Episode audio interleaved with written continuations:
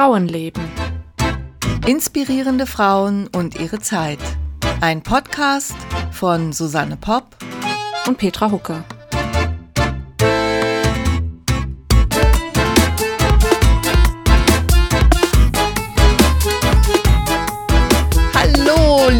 Petra nach München, heute Hallo. im Doppelpack. Ja. Also die Münchner, München meine ich, ist im Doppelpack. München ist im Doppelpack. Ich bin auch nicht in meinem Kabuff wie sonst, weil da war zu wenig Platz für unseren Gast heute. Wir haben nämlich heute Beatrix Mannel hier. Hallo. Ähm, Hallo, Beatrix. Ich freue mich sehr, dass ich bei euch sein kann. Es ja. ist so komisch, direkt hier jemanden sitzen zu haben, aber sehr, sehr schön. Ich finde es auch Un schön. Mhm. Ja, es ist ungewohnt. Gell? Wir sind ja sonst immer in, zu, oder meistens zu zweit und dann auch noch nicht im selben Raum. Aber jetzt hast du mal Gesellschaft, Petra. Das genau. ist doch richtig schön. Ja, genau. man kann sich sogar anfassen, könnte man sich. Ne? kann sich an was erinnern oder ja. Man sieht äh, die Schweißtropfen. Ja. Der Stress ist auf den Stirnen, ja. Erzähl mir doch noch mal, wie ihr euch kennengelernt habt. Ich weiß das nämlich gar nicht, habe ich eben festgestellt. Ähm, also ich habe Beatrix kennengelernt in einem Schreibseminar. Beatrix und ihre Freundin ähm, Bettina Brömme geben nämlich äh, Schreibseminare unter dem Namen der Münchner Schreib, also www Münchner Schreibakademie, die haben wir zusammen gegründet 2016 hier in München und da haben wir Seminare angeboten, verschiedene Module zu verschiedenen Themen. Genau. Und da tauchte eines Tages Petra mit einem sehr vielversprechenden Projekt auf. Ja, das war ganz interessant, dieses Projekt. Ich hatte ganz viele praktisch Einzelszenen und wusste aber nicht, wie ich da einen Roman draus machen soll. Und das, dieses Seminar, was ich dann bei euch gemacht habe, das hat mir wahnsinnig geholfen. Und dann ist auch ein Roman draus geworden. Ja, ein sehr schöner Roman. Genau. Ach, wann, wann, war das denn? Das war 2017. 17, ich glaube auch 2017, ja. ja. Mhm, Würde ich auch sagen. Genau. Ah, ist, ja schon, ist ja schon eine ganze Weile her. Ja. Mhm. Das ist übrigens äh, veröffentlicht, habe ich den auch unter solch ein C für leichtes Leben. Da könnt ihr mal schauen wenn das jemanden interessiert. Du kennst mhm. den, Susanne, oder? Ich habe ich hab alle deine Bücher gelesen, Petra.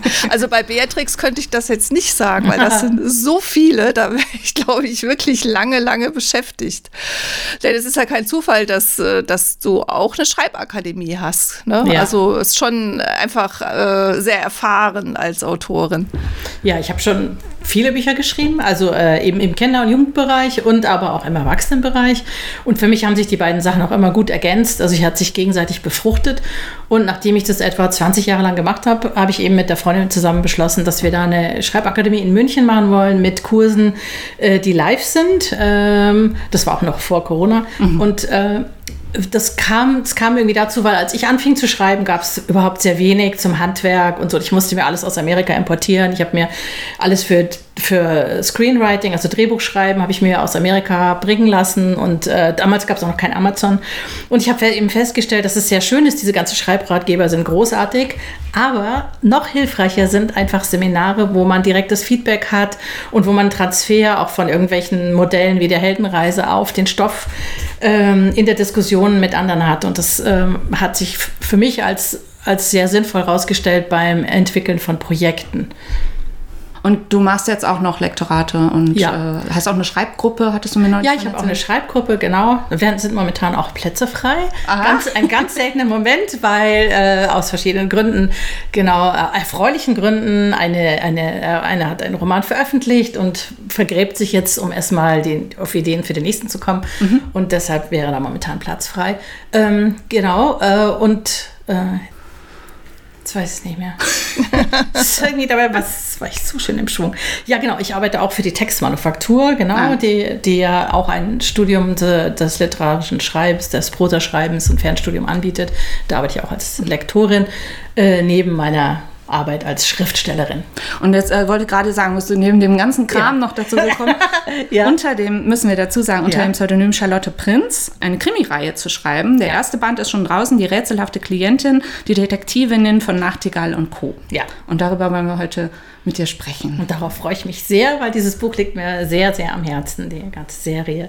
Ja, das kann ich sehr gut verstehen. Ich fand es auch sehr schön. Also ich habe das mit großem Vergnügen gelesen. Oh, das freut mich, das freut mich sehr. Ja, in diesem äh, Kriminalroman äh, geht es um Carla. Carla ist die Hauptfigur und der Roman spielt in Berlin 1961. Carla leitet die Detektivagentur und zwar deshalb, weil ihr Vater ist sehr plötzlich bei einem Unfall verstorben, der, bei dem sie auch verletzt wurde und sie muss die Agentur übernehmen, obwohl sie angefangen hatte, Jura zu studieren.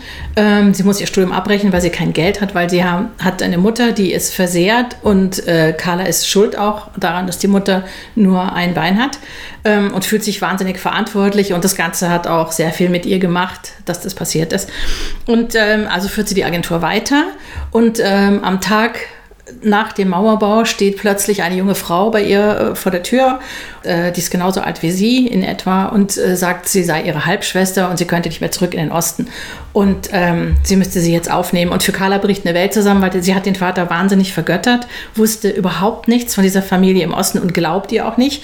Und die beiden sind noch dazu sehr verschieden. Also Carla ist eher so ein Audrey Hepburn-Typ, sehr überlegt, sehr strukturiert. Und äh, Wally, ihre angeblich Halbschwester, ist vollkommen anders, chaotisch, lebendig, groß und eher so ein Marilyn Monroe-Typ. Und es ist schwer vorstellbar, dass sie wirklich Schwestern sein sollen. Aber die beiden müssen sich dann zusammenraufen, um den Fall, um den es in dem Buch geht, zu lösen. Das ist der eine Fall. Es gibt immer zwei Fälle im Buch und einer steht natürlich immer so ein bisschen mehr im Mittelpunkt. Eigentlich ist es so, dass bei allen Fällen geht, spielt es eine große Rolle, wie die Situation der Frau zu diesem Zeitpunkt war. Der eine Fall, um den es geht, da geht es um eine Frau, die sich scheiden lassen will und äh, sie kann sich nicht scheiden lassen, weil die Scheidungsgesetze damals so abstrus waren, dass man sich nicht, äh, also wenn man nicht dem anderen eine Schuld nachweisen konnte, konnte der andere sich weigern, sich scheiden zu lassen. Und das heißt, äh, man ist in ewiger Abhängigkeit voneinander geblieben, weil natürlich fast immer, also wenn man dem Mann keinen Betrug nachweisen konnte, war es fast unmöglich, wenn der Mann sich nicht scheiden lassen wollte, für eine Frau sich scheiden zu lassen. Noch dazu war sie natürlich finanziell auch vollkommen abhängig. Und als ihr Mann dann irgendwann tot aufgefunden wird, wird sie auch des Mordes verdächtigt und kommt, äh, wird verhaftet in U-Haft. Und sie hat zwei Kinder und deshalb sind die beiden Detektive natürlich besonders engagiert, um rauszufinden, was wirklich passiert ist, weil sie natürlich nicht glauben, dass sie den Mann umgebracht hat, obwohl alles so aussieht. Mhm. Aber andersrum war das auch so. Also wenn jetzt äh, der Mann sich scheiden lassen wollte und die Frau sagte, nee. Ja, das Aha. war auch so. Also das, das galt für beide gleich. Mhm. Ähm, und äh, war tatsächlich, deshalb haben wir haben damals auch die Detektive ja so Hochagentur, äh, Hochzeit gehabt, weil man tatsächlich, wenn man dem anderen noch eine Affäre nachgewiesen hat, richtig so klassisch mit Fotos irgendwie aus dem Auto raus, in Fenster rein, wo sich wer geküsst hat, und Schlimmeres, äh, vermeintlich Schlimmeres, dann äh, galt das auch als Beweis vor Gericht, um, äh, um eine Affäre zu beweisen. Ja. Und dann konnte man auch geschieden werden und dann konnte man auch nicht dann an der Ehe festhalten. So. Ach, da würde ich jetzt gerne mal kurz einhaken. Du hast gerade so im Nebensatz gesagt, es war eine Hochzeit der Detektivagenturen. War, ja. das, war das so? Ja, also sie hat natürlich, also äh, später in den 70er Jahren wurde ja eine Liberalisierung des Ehegesetzes, des Scheidungsgesetzes äh, ähm, durch, äh, ging durch den Bundestag und dann hatten die Detektive deutlich weniger zu tun, weil ja die Schuldfrage dann keine Rolle mehr gespielt hat. Das heißt, man musste dann, natürlich haben trotzdem immer noch Ehepartner versucht herauszufinden, wenn sie einen Verdacht hatten, ob ihre Frau einen Geliebten hat oder nicht, aber das war nicht mehr so wichtig, um geschieden zu werden. Und das heißt, dadurch sind natürlich damals dann schon auch Aufträge äh, die Detektive vorher gehabt haben. Ah, okay. Auch nicht gewusst, oder? Wie, wie, recherchiert man denn zu, also wo, wo, wo finde ich denn raus, wie viele Detektivagenturen oder es in den 60er Jahren, also ich, das ist tatsächlich was, das hatte ich so überhaupt nicht auf dem Schirm. Ja, also wie viele Detektivagenturen es genau gab, äh, das konnte ich tatsächlich auch nicht rausfinden. Aber Tatsache ist, ähm, es gab also dann etwas später, 64, auch äh, einen riesen Spiegelartikel zum Thema äh, Detektive. Und das Interessante war, dass in dem Interview der, der Vorsitzende des damaligen Detektivverbandes äh, eben erzählt hat, dass eben 25 Prozent der Detektive Frauen sind, weil Frauen auch sehr viel leichter in bestimmten Situationen tätig werden können. Die kann man gut als Haushälterin, als Sekretärin mhm. irgendwo einschleusen, um zum Beispiel äh, ähm, äh, Forschungsbetrug oder äh, Patentverletzungen äh, besser beweisen zu können. Oder natürlich auch in einem Haushalt, wo jemand verdächtigt wird, dass was gestohlen wurde und so weiter. Da, da, sind Frauen dann teilweise nicht so verdächtig, können andere Positionen einnehmen als Männer in dieser Zeit. Weil Männer haben damals nicht so viel als Putzfrau zum Beispiel gearbeitet oder als Haushälterin, als Babysitter. Ja. Schlau. Ja. Ja, eben, das wäre nämlich jetzt meine nächste Frage gewesen. Wie viele davon waren äh, Frauen? Also was ich interessant fand, war auch, oder was mir auch so aufgefallen ist beim Lesen, weil ich bin ja historisch sehr viel im 19. Jahrhundert unterwegs, die ganze Zeit, dass es doch auch da wieder äh, erschreckend ist eigentlich, äh, was, was die Rechte der Frauen betrifft. Ne? Also eben zum Beispiel dieses Scheidungsrecht oder mit, mit was für Problemen äh, die da zu kämpfen haben, mit was für Vorurteilen sie zu kämpfen haben und so weiter. Und ich finde, du verpackst das in dem Roman einfach so, dass man es erfährt, ja, ohne dass es jetzt so absolut in den Vordergrund gerückt wird. Und das finde ich eigentlich sehr schön, weil mit einer gewissen Selbstverständlichkeit gehen eben diese beiden, also Carla, also die eine, Carla heißt sie, gell? Ja, Carla und Tali, ne? genau. Carla, mhm, Carla, genau. Ja. Und dann eben später auch ihre Halbschwester, gehen die da so ihrem Beruf nach und mhm. hinterfragen das jetzt auch nicht ständig, ja, sondern es ist einfach so, ja. Mhm. Und gleichzeitig spielen eben aber auch diese, äh, diese ganzen Probleme äh, eben damit rein. Ne? Also die Unfreiheit. Ne? Du hast ja auch eine, also äh, eine deiner Klientinnen, ja, es sind ja, du sagtest, es sind zwei Fälle und das ist sozusagen, ich glaube, das darf man sagen, so der etwas kleinere Fall, der vielleicht nicht ganz so wichtig ist, ist ja Pharmavertreterin und verkauft, darf ich das sagen? Aber wir müssen es ja sagen, ne? Ja, ja, ja und das, das äh, nee, ich meine jetzt, um, um äh, den Leserinnen, die das gerne lesen möchten, nicht die Spannung zu nehmen, ja. Aber sie verkauft die Antibabypille und das war ja damals was ganz Neues. Ne? Ja, das, also weil du, du sagst es ja jetzt so, die verkauft die Antibabypille, aber es war natürlich so, äh, dass sie die Antibabypille war sehr umstritten von der Kirche und vom Papst auch. Also das hieß ja auch damals noch nicht Antibabypille, sondern das hieß nee. irgendwie, äh, es war so eine Verhütungskonzeption für Frauen, die aus gesundheitlichen Gründen keine Kinder mehr bekommen sollten. Und schon verheiratet und, sind. Und selbstverständlich verheiratet sind und am besten schon zwei bis fünf Kinder haben. Denen durfte man dann als Arzt diese Pille verschreiben. Und sie, wenn sie als Pharmavertreterin in eine Arztpraxis kommt, war es eben sehr wichtig, dass sie sehr, sehr katholisch, fast nonnenhaft wirkt, seriös, damit klar ist, dass diese Pille etwa nicht etwa dazu ist, dass irgendwelcher sexueller Lust hier der Raum bereitet wird. Und genau daraus resultiert auch der Fall dann äh, letztlich, äh, dass sie nämlich während ihrer, bei ihrer Arbeitszeit sehr klösterlich auftreten muss und ihrer, in, in ihrer Freizeit aber ganz anders. Ähm, aber da würde ich jetzt tatsächlich nicht noch mehr verraten, weil dann, dann genau. Aber äh, ja, und das, äh, ich fand es ja sehr spannend, dass ähm, die, also Anufla hieß die Pille. Und äh, die vier Jahre später erst kamen die in der DDR, äh, die unter Ovosiston raus, die Pille. Und äh, die Deutschen waren, äh, also in der BRD, die ersten in Europa, die die äh, Pille, äh, also nach den Amerikanern die ersten, die die Pille eingeführt haben. Das, glaube ich, das ähm, hat ja schon sehr viel verändert.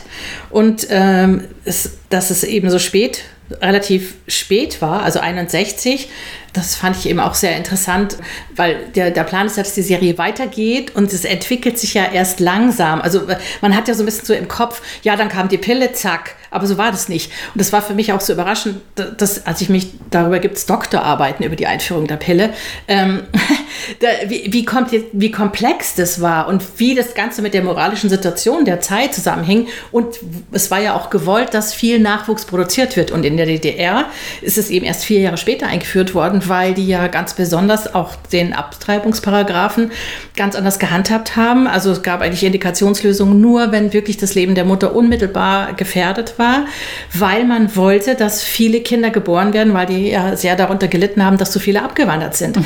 Und das fand ich eben auch so spannend, wie sowas wie eine Pille dann doch solche riesigen gesellschaftlichen Zusammenhänge wieder deutlich macht. Und das ist genau das, was ich meine. Also in deinem Roman stecken viele solche Dinge drin und gleichzeitig kann man aber auch einfach diesen Krimi lesen, ja. Und das finde ich einfach, ja, ich, so, sowas, sowas gefällt mir einfach gut. Deswegen bin ich jetzt Fan ah, und freue mich schon aufs nächste, ja. auf den nächsten Roman. ja, ich darf jetzt auch seit, seit gestern darf ich sagen, wie er heißt. Der heißt Im Netz der Lügen und es gibt auch schon, man kann auch schon das Cover sehen und kommt nächstes Jahr im Juli dann. Ah ja. Mhm. Okay, und wird es dann auch noch mehr geben? Das ist der Plan. Das ist mein Plan. Also mein ah, Plan, also meine Idee war eigentlich, dass man das ja bis, also man fängt 61 an mit dem ja. äh, Bau der Mauer und endet mhm. 89 mit dem Fall der Mauer. Das wär, war mein Plan. Das fände ich sehr schön, diese beiden Frauen auch zu begleiten in ihrer Entwicklung. Und das ist ja in Berlin auch sehr, sehr viel passiert. Also war schon sehr wie ein Sinnbild für das, was in der Republik sich auch entwickelt hat. Und in so einem, so, so in so einem kleinen Kern zusammengepresst, ja, und äh, dadurch vielleicht auch verdichtet und hat das dann sehr stark verdeutlicht. Und das hätte, würde mir sehr gut gefallen. Aber das hängt natürlich davon ab, ob die Leserinnen das auch gerne lesen und ähm, Kaufen. Das, und kaufen. genau, vor allem kaufen, damit es weitergeht mit der Serie. Ich finde das total gut gemacht, dass du wirklich so genau den Tag des Mauerbaus oder den Tag nach dem Mauerbau nimmst, dass mhm. die, das Valley dann da plötzlich auftaucht. Mhm. Ja. Und ich habe mich aber auch gefragt, weil irgendwie denke ich mir immer, ich weiß da eigentlich eine ganze Menge drüber, aber ich glaube, so viel weiß ich dann doch nicht. Dass ich so, mhm. so wie, war, wie war die Atmosphäre in Berlin oder in ganz Deutschland auch mhm. um diese Zeit und wie lange hatte sich das eigentlich schon angebahnt und wie überrascht waren die Leute eigentlich noch? Also, äh, also zum Thema überrascht. Tatsächlich waren viele total überrascht davon und konnten es auch gar nicht glauben. Und die ganzen Berliner, also ich habe ganz viele Zeitzeugen-Interviews dazu angeschaut und die meisten, allermeisten Berlinerinnen äh, waren davon überzeugt, dass das eine, eine, kurze Verirrung ist und dass das schnell wieder aufhören wird, weil man nicht eine Stadt durch eine Mauer teilen kann. Weil anfangs war es ja auch erstmal nur ein Stacheldraht. Die Mauer ist ja nicht sofort die wäre ja nicht von einem Tag auf den anderen Betonwall, sondern das hat, also am 13. morgens waren ja erstmal nur so erste so Straßensperren mit viel Stacheldraht, hin und wieder mal so eine kleine so, so aus, haben die aus Wäschespinnen gemacht, habe ich dann in einem Zeitzeugen-Interview gehört. Da wurden die so, so die Pfosten für Wäschespinnen wurden einkassiert schon ewig lang vorher äh, in der DDR-Seite, weil man die benutzt hat, um daraus so Stacheldraht, ähm, Stacheldraht Hindernisse zu bauen, genau. Aber angekündigt hat sich es eigentlich natürlich schon vorher, also 45 also nach dem Krieg wurde Deutschland ja in vier Besatzungszonen eingeteilt und in Berlin hatte einen Sonderstatus, weil da war ja zum einen waren auch da drei, die, die Amerikaner, die Briten und die Franzosen und der, der ganze Ostberlin war ja dem sowjetischen Sektor zugeordnet. Und äh, natürlich wollten die Sowjets immer, dass Berlin äh, eine freie Stadt wird. Sprich, die wollten, dass die Amerikaner und alle wieder abziehen, damit sie das halt auch dem äh, Ostbereich, also dem Ostdeutschland einverleiben können. Und als die, dann wurde ja das sogenannte Berlin-Ultimatum gestellt und äh, wo eben gefordert wurde, Berlin soll freie Stadt werden, also haben die Sowjets gesagt, der Westen hat sich geweigert. Daraufhin wurden die ganzen Zufahrtswege zu Berlin ja abgesperrt und es kam zu dieser ersten Berlin-Blockade ähm, 48, wo alle Zufahrtswege blockiert wurden. Und dann haben ja die, die Alliierten diese Luftbrücke eingerichtet, die berühmte. Ähm, und das finde ich schon, das ist einfach unglaublich, weil bei dieser Luftbrücke sind ja so viele, also das, ich, das war mir vorher nicht so klar, dass wirklich im Minutentakt sind die Flugzeuge gestartet und gelandet und haben äh, und, also 2,1 äh, Millionen Tonnen Fracht in nur 322 Tagen nach Berlin geschafft. Und das ist einfach unvorstellbar. Da waren Tonnen von Kohle und Lebensmittel dabei.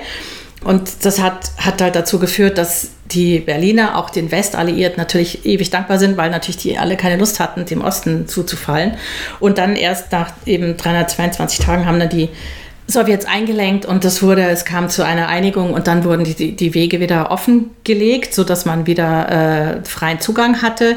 Natürlich nur an den, also an den Kontrollstellen.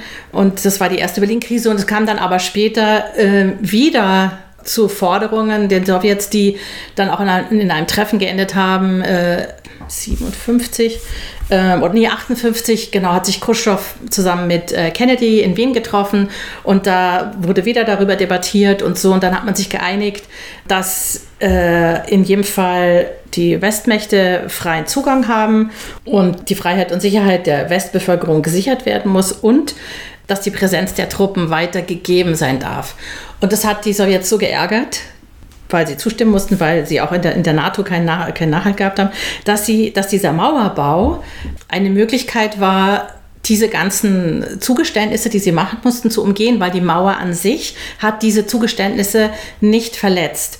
Und gleichzeitig hat die Mauer natürlich dafür gesorgt, dass nicht noch mehr Menschen in den Osten abgehauen sind, weil allein im Juli 61 äh, sind 30.000 Menschen äh, über die Grenze in den We also Westen abgehauen, weil zu dem Zeitpunkt war ja schon der Osten total abgeriegelt. Die einzige Schlupfstelle, die es noch gab, war von Ostberlin nach Westberlin. Und die DDR ist immer weiter ausgeblutet. Äh, es sind immer junge, ausgebildete äh, Arbeitskräfte weggegangen. Und ähm, so war das natürlich ein guter Grund, diese Mauer zu bauen. Und in der DDR, da gab es auch, habe ich mir angeschaut, so alte Nachrichtensendungen. Da wurde tatsächlich behauptet, dass die Bundesrepublik einen Angriff plant auf den Osten und die Mauer quasi sie schützt vor den imperialistischen Angriffen. So wurde das im Osten verkauft. Aber in Wahrheit war es natürlich A, um zu verhindern, dass noch mehr Menschen abwandern und B, um den Westen zu zeigen, dass man sich nicht alles gefallen lässt unter umgeh, also man hat zwar nach außen hin den Schein gewahrt, aber eben nichts verletzt von den Vereinbarungen, die da in Wien getroffen wurden. Das ist auch der Grund, warum ja die Alliierten dann so zögerlich nur reagiert haben. Es ist ja, Willy Brandt war total empört, die Berliner waren empört, aber nichts ist passiert. Adenauer hat sich schwer zurückgehalten und dann erst, ähm, ich glaube dann am 17. August erst hat dann Kennedy doch mal reagiert und hat dann seine Truppen über den Kurfürstendamm laufen lassen, was dann natürlich die Bevölkerung schon sehr toll fand. Aber es war ganz klar, es würde diese Mauer akzeptiert werden von den mhm. Alliierten, weil man so Angst hatte vor einem dritten Weltkrieg. Ja. Ja, ja. Ja, es ist schon, äh, ich bin ja nur auch damit äh, groß geworden. Ja, das war irgendwie, äh, wie absurd das eigentlich ist oder war, äh, diese Insel in der DDR, also diese Westinsel in der DDR, das wird einem eigentlich erst im Nachhinein dann wieder so richtig klar, ne? weil man da so irgendwie so selbstverständlich äh, da, das, das einfach so erlebt hat, ja. Und, und dann eben diese, diese Insel da ähm, in, in Berlin, ne, die du dann ja auch beschreibst, wo dann, wo es ja eigentlich, da, da gab es ja zum Beispiel U-Bahnen, äh, Ne, die, die mussten ja auch erstmal noch alle dicht gemacht werden. Zunächst mal konnte man da noch durch. Ja, ja, das waren noch lange Schlupflöcher, also weil das und, einfach, ja. Und dass es dann aber doch so lange noch äh, gedauert hat, ne? Ich meine, oder? Das haben die, haben die Bewohner damals wahrscheinlich nicht nie. gedacht, dass das. Äh nee, die haben, die, die, haben alle gedacht, dass es nie im Leben so lange. Also erst haben sie gedacht, das ist irgendwie, muss irgendwie ein Irrtum sein, das kann nicht sein. Die, eine schreibt, sie hat am Landwehrkanal gewohnt, wacht morgens auf, schaut vom Balkon runter war, äh, und es sieht eine bewaffnete Grenze aus dem, wie aus dem Nichts. Am, am, Tag vorher war sie noch am Wahnsinnig schwimmen, ja. Also äh, unglaublich. Und viele haben es wirklich nicht geglaubt, dass es bleibt. Und dann haben viele gedacht oder gehofft, dass die Alliierten doch was tun würden, um das zu beenden und waren dann schon auch enttäuscht. Ähm, das hat sich dann erst geändert, als dann Kennedy den berühmten Satz, ich bin ein Berliner, gesagt hat. Da war es dann, war man wieder ein bisschen versöhnt, aber bis dahin war schon, war man latent enttäuscht in Berlin mhm. von den Alliierten. Auch nachvollziehbar. Ab, absolut, ja. Und vielleicht noch mal kurz äh, zurück zu den Figuren in, in deiner Geschichte. Mhm. Also das war dir das von Anfang an klar, dass das Frauen sein würden, jedenfalls ja. in dieser Detektei. Es hätte ja jetzt auch, weiß ich nicht, ein Ehepaar sein können oder, oder sowas sowas, aber du wolltest von vornherein, sollte das auf jeden Fall, ist auch noch eine sehr junge Frau, die diese Detektei führt. Mit 21 ist sie, die ist jünger als meine Tochter. Ja, ja, das stimmt. Äh, ich habe da auch lange drüber nachgedacht. Das war, das war auch so ein äh, Kriterium, wo ich mit verschiedenen drüber gesprochen habe. Aber 20-Jährige, die den Krieg quasi miterlebt haben äh, und äh, da ganz viel durchgemacht, waren damals auch anders. Das muss man schon auch sehen, als jetzt 20-Jährige, 21, also sie ist ja 22, äh, dann, da, als, sie, als sie heute sind. Heute, ich denke, da, das hat, da hat sich schon viel verändert.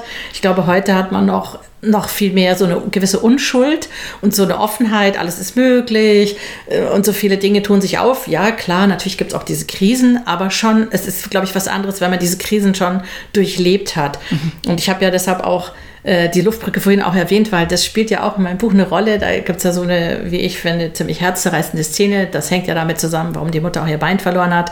Und da versteht man auch, wie die Carla so geworden ist, wie sie geworden ist. So. Ähm, und ich, ich denke, da, das hat viel gemacht. Und natürlich sind ja auch viele Männer gestorben, äh, zu der, also im Krieg geblieben, auch danach. Und Frauen waren einfach zu der Zeit ähm, ja auch sehr handfeste und ähm, also handfeste im Sinne von zupackend, äh, also zupackende Frauen. Und ich komme auch aus einer Familie, also meine Großmutter hatte einen Frisiersalon äh, und ich komme aus, aus einer Familie, wo waren Bauersfrauen und Handwerker und so, also ich, ich kenne das auch so. Ich bin auch so aufgewachsen, dass Frauen, also ich hatte nie dieses äh, ich bin ein Mädchen, ich kann nichts, äh, sondern im Gegenteil, auch mein Vater hat, äh, hat sich immer Mädchen gewünscht und hat immer gesagt, äh, Mädchen können alles viel besser als Jungs. Also immer, ja, da habe ich das ist Glück gehabt. schön. Ja, das war echt toll. Das gefällt mir. ja, das war wirklich toll. Und, ähm, und deshalb hat mich auch sehr interessiert und vor allem, weil ich dachte auch, äh, wenn eben viele Frauenthemen da eine Rolle spielen sollen, dann geht man ja vielleicht auch eher zu einer Frau. Es wird auch sehr deutlicher, als die äh, da kommt, die mit dem die geschieden werden möchte, weil die hat ja äh, eben das Problem, weil ihr Mann so gut vernetzt ist und Frauen waren damals eben noch nicht so gut vernetzt. Und das finde ich eben heute so toll, auch jetzt hier mit eurem Frauenpodcast und auch Frauennetzwerken, die es gibt, dass man sich gegenseitig unterstützt und äh, hilft. Und ähm, ja, und das finde ich, ob, also obwohl es so viele starke Frauen gab, war noch nicht so dieser Netzwerkgedanke. Und das finde ich eine, eine, gute Sache. Mhm. Und dann hast du zwei so gegensätzliche Schwestern gefunden. Das mhm. ist natürlich auch immer sehr hilfreich für die Konflikte. Dann ja, total. Und mir ist dann aufgefallen, das ist ja lustig, dass in ganz vielen meiner Büchern, nämlich auch schon in Fräulein Kisträum von der Freiheit und auch in anderen, dass immer ich so ein Schwesternthema habe. Mhm. Immer habe ich so Schwestern. Auch äh, in die, die Hexengabe, da muss, äh, nee, nicht die Hexengabe, in, in, in, einem, in einem anderen, äh, wo mir der Titel gerade nicht einfällt. Ach, wenn man schon so viele Bücher geschrieben Schwester, muss, zieht die eine los, um die Schwester zu retten. Und das ist so lustig, weil ich habe eine Schwester und ich liebe meine Schwester sehr, aber wir haben, also, wir haben nicht so eine, wir haben keine problematische Beziehung, überhaupt nicht. Aber ich denke mir halt immer, wie wichtig äh, auch Schwestern sind und ich finde es schön, so Geschwister zu haben. Also, aber ich kann mir natürlich auch immer gut vorstellen, wo da Probleme sind. Oder habe ich also die, Idee mit dieser Halbschwester äh, von einer Familie, von der man nichts wusste, von einem Vater, den man vergöttert hat, das stelle ich mir wirklich, also das ist da hat mir die Carla echt leid getan. Ich muss da wirklich viel durchmachen. ja, ja, ja. Wer, wer, hat das gesagt? Irgendein Autor hat doch gesagt, wir erfinden Figuren, die wir lieben, um sie dann leiden zu lassen. Also als, ja, als Autoren, ja. Ja, das ist gut. Wer, wer war denn das? Ich glaube, Irving. Das ich glaube, Irving großartig. war das. Muss mir so gleich aufschreien. ich glaube, Irving mhm. hat das gesagt, ja. Aber da muss ich auch oft dran denken.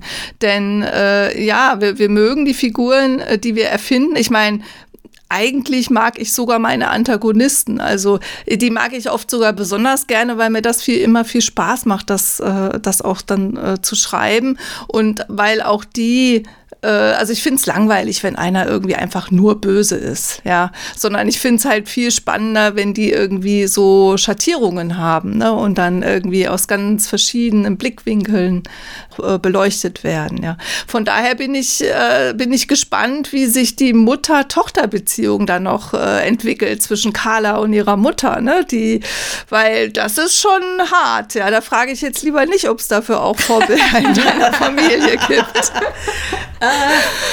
Weil sie wird ja schon ganz, also man, man weiß ja dann, man, man lernt ja dann äh, oder erfährt ja auch, warum es so gekommen ist. Aber das ändert ja nichts dran, dass das schon eine sehr überspitzte Reaktion ist. Ne? Ja, Weil stimmt, ich meine, die Tochter äh, hat ihr ja nicht mit Absicht geschadet, im Gegenteil. Nein, natürlich ja. nicht. Nee, genau. Die ist halt auch eigentlich eine sehr verletzte Person und ich, also mir, ich bin, find, freue mich schon sehr oder es macht mir auch sehr viel Freude, weil die Wally, die ja da reinkommt und die verkauft, die sagen ja der Mutter nicht, dass sie die Tochter ist von ihrem Ehemann, weil damit würden sie ja, die, ja, die Mutter muss ja gerade noch damit leben, dass der Mann gerade plötzlich gestorben ist und dann wollen sie ihr das nicht antun und geben sie als Cousine, als entfernte Cousine aus. Und das Lustige ist, dass Wally wird einen Zugang finden zu dieser Mutter weil sie unbelastet ist mit dem Ganzen. Und dann kann man nämlich auch plötzlich Aspekte erkennen äh, an der Mutter, die, die, die vielleicht auch sympathisch sind. Also weil das ist ja oft so, auch in unserem Leben, dass, dass manche Beziehungen so vertrackt sind, hängt ja, hängt ja damit zusammen, aus, welchem, wie, aus welcher Situation raus man zusammengekommen ist und wie sich das entwickelt hat. Und jemand, der von ganz anderen Punkt kommt,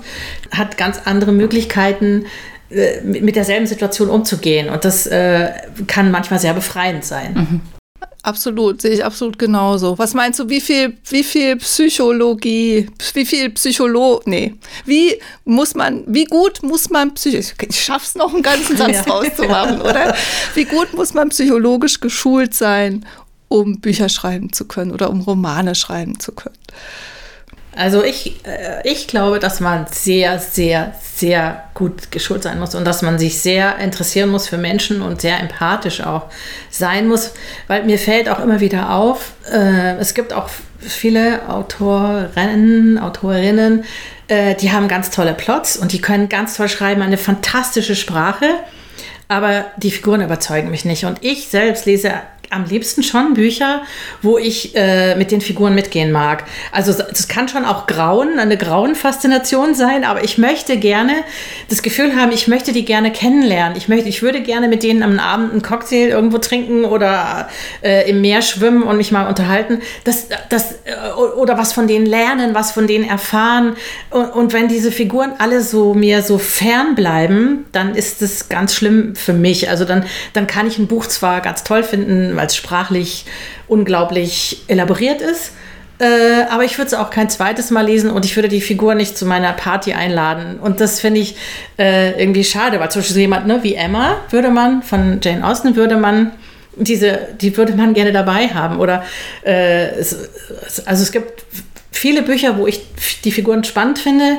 Da habe ich den Plot längst vergessen, aber die Figuren liebe ich immer noch. Und ich glaube schon, dass äh, diese Psychologie der Figuren sehr wichtig ist. Und am besten natürlich sind auch die Bücher, die sich, wo sich der Plot eben rein aus der Psychologie der Figur entwickelt.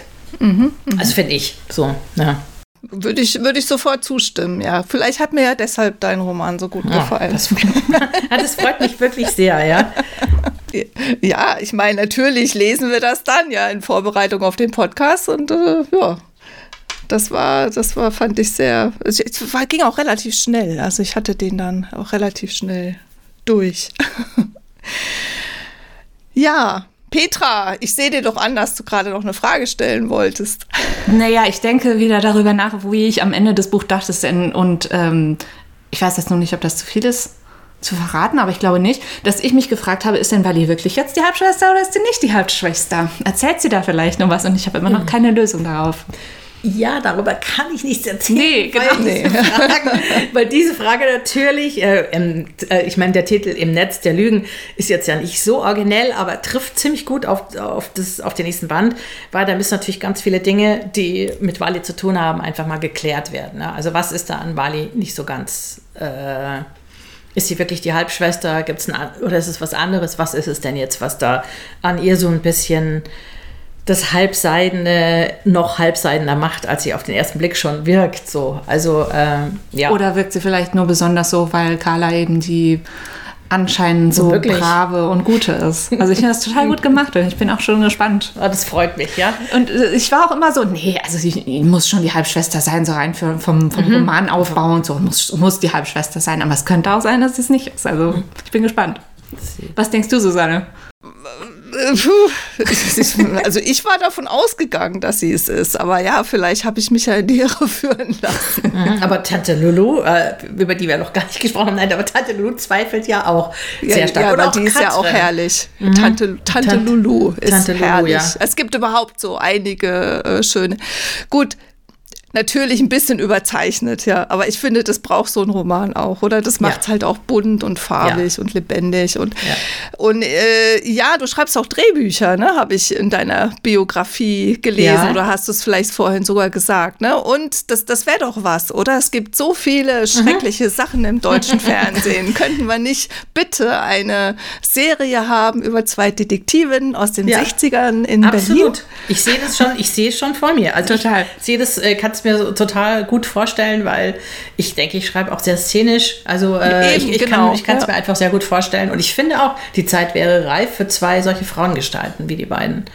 Genau, für die Frauen, aber auch für die Zeit, aber auch für Berlin, aber auch, also ne, für diese, für diese ganze Geschichte. Ich finde, da ist eine große Lücke. Also das sollten wir jetzt doch mal. Also dann ja, drücken dann, wir die Daumen. Ja, Hoffen wir doch, oder? Ja, schauen wir mal, vielleicht hört jemand zu, der, genau. mit den richtigen Beziehungen und den richtigen Ideen, genau. Das wäre ja, das wäre super. Ja. Mhm. Und was ich mir übrigens auch noch gut vorstellen könnte oder total spannend finde, das möchte ich noch erwähnen, du hattest gerade am Anfang ganz, ganz kurz den Titel des Buchs gesagt, Fräulein Kiss, Träumt von der Freiheit. Mhm. Das ist wirklich ein ganz, ganz tolles Buch von dir, da sollen die Leute gefälligst auch einen Film draus machen. Oh, ich wollte es nur auch noch mal erwähnen, dass ihr das auch noch alle kauft. Ganz, ganz tolles Buch. Ja. Genau. Ja, und ähm, wie sieht es denn aus bei dir? Gibt es irgendwelche Lesungen, die noch mhm. anstehen oder so? Ja, also meine nächste Lesung ist am 9. November. Da freue ich mich ganz besonders, weil das Buch beginnt ja am Tag vor Mauerbau und der 9. November ist ja der Tag vom Fall der Mauer und es mhm. ist einfach sehr schön, finde ich, da mhm. zu lesen. Und das wird in Pfaffenhofen sein, in der Buchhandlung Wortreich. Und ähm, da freue ich mich schon sehr und ja, ich hoffe, es kommen viele. Gibt es noch Tickets? Momentan gibt es noch Tickets, Gut. Ja. Pfaffenhofen. Fahrt alle hin. Also genau. 9, 9. November 23 sollte man vielleicht ja, dazu sagen. 9. November wer 23, weiß, wer, genau. Wer weiß, wer das vielleicht äh, 24 im Ende Oktober hört und denkt, boah, da gehe ich hin. ja, also wer die Beatrix äh, gerne persönlich erleben und kennenlernen möchte, ja, kann auch da hingehen. Für mich wäre es ein bisschen weit, leider. Ja, das Pfaffenhofen mal ebenso. Ist nicht gerade ja. so ums Eck. Gut. Ja, ähm, ja. ja, dann vielen Dank. War toll, dich toll, dich in unserem Podcast zu haben. War sehr kurzweilig. Ja, vielen Dank. Ich fand es ganz großartig. Ich bin ganz überrascht, dass die Zeit schon um ist. ähm, äh, hätte ewig mit euch weiterreden können. Es war sehr toll. Vielen Dank, dass ich hier sein durfte. Und äh, weiterhin viel Erfolg euch für euren tollen Podcast. Danke. Ja, danke und dir beim Schreiben danke. und allem anderen. Tschüss. Tschüss. Dann macht's gut. Bis zum nächsten Mal. Tschüss.